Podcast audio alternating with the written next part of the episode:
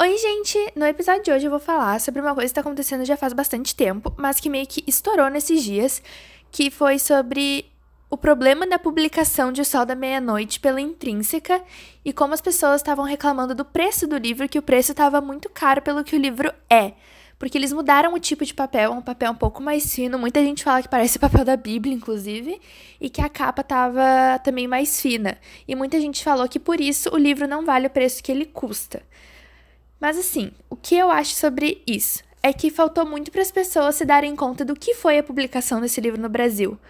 O lançamento foi simultâneo, no mesmo dia que saiu nos Estados Unidos, foi lançado aqui no Brasil, e o trabalho que a editora teve para fazer isso foi enorme. Precisaram de mais de, sei lá, 10 tradutores para fazer o livro. Tem capista, tem a pessoa que faz a diagramação, tem, tem né, todo esse trabalho de impressão.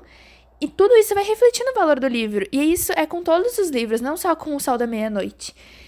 E essa questão do papel e da capa, eu interpretei desse jeito. Eu não sei se foi o que a intrínseca quis fazer, mas eu interpretei desse jeito, que foi uma maneira de tentar baratear o livro. Porque se fosse num material que é mais resistente e que, consequentemente, é mais caro, até porque livros estão saindo mais caros para imprimir agora é por causa do valor do dólar, porque todas as, os livros, uh, as páginas dos livros são pagas em dólar.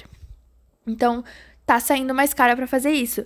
E essas folhas talvez sejam mais baratas e a Intrínseca quis usar elas, que mesmo assim são de qualidade, para tentar trazer o livro com um custo menor para o consumidor final. Mas mesmo assim as pessoas acham que não foi bom o preço. Mas foi meio que uma coisa meio sem noção, porque eles queriam que tivesse uh, tradução simultânea, brinde, uh, entrega no mesmo dia, Aí, papel grosso, uh, capa dura, tudo isso por menos de sei o quê? 30 reais. Então, assim, tem muita desinformação sobre valor de livros no Brasil. Muita gente acha que todo livro tem que custar menos de 30 reais. Passou de 30 reais é um absurdo. Mas tem duas questões que envolvem isso. É o que tu quer pagar pelo livro e o quanto que ele vale. São duas coisas totalmente diferentes. E junto a isso, é sobre valorização do livro no Brasil porque existe uma diferença de pensamento em relação a valor. Porque, assim, uma blusa de 30 reais é uma blusa barata. Um livro de 30 reais já é o limite do preço que ele pode ter. Então, tem, tem muito disso atrelado.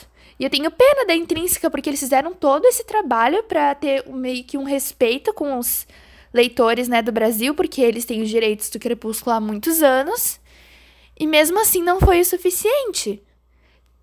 Vocês têm noção disso? 17, eu acho, tradutores trabalharam dia e noite para traduzir o livro em 60 dias.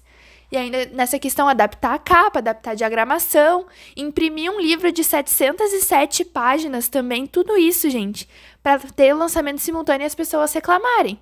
E assim, tenho muito pena da Intrínseca, porque a, hoje mesmo, no dia que eu tô gravando, a Stephanie Meyer anunciou que vai lançar dois livros novos de Crepúsculo que se passariam depois de amanhecer.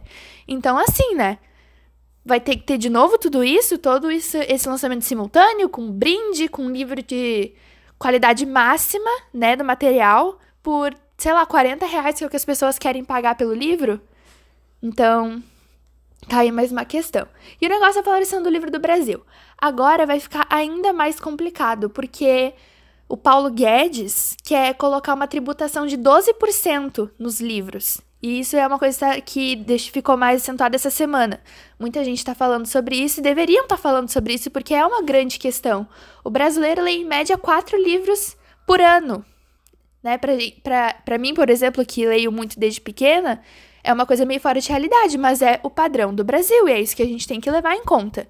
E essa tributação de 12% é superior aos, 12, aos 10% que o autor do livro recebe em relação ao preço de capa. E olha o absurdo que é isso: o governo vai receber um valor maior do livro uh, em relação ao autor, que passou, sei lá, meses, anos da vida dele escrevendo um livro para receber 10% do valor dele. E essa coisa do valor também uh, reflete na, na questão da, da crise nas livrarias, né? Porque todo mundo sabe que livros custam mais caros em livrarias, isso é fato. Desde pequena eu no, sempre notei isso. Tipo, livros na Saraiva, na Livraria Cultura, eram sempre assim, entre 39 e 50 reais, uma coisa do tipo.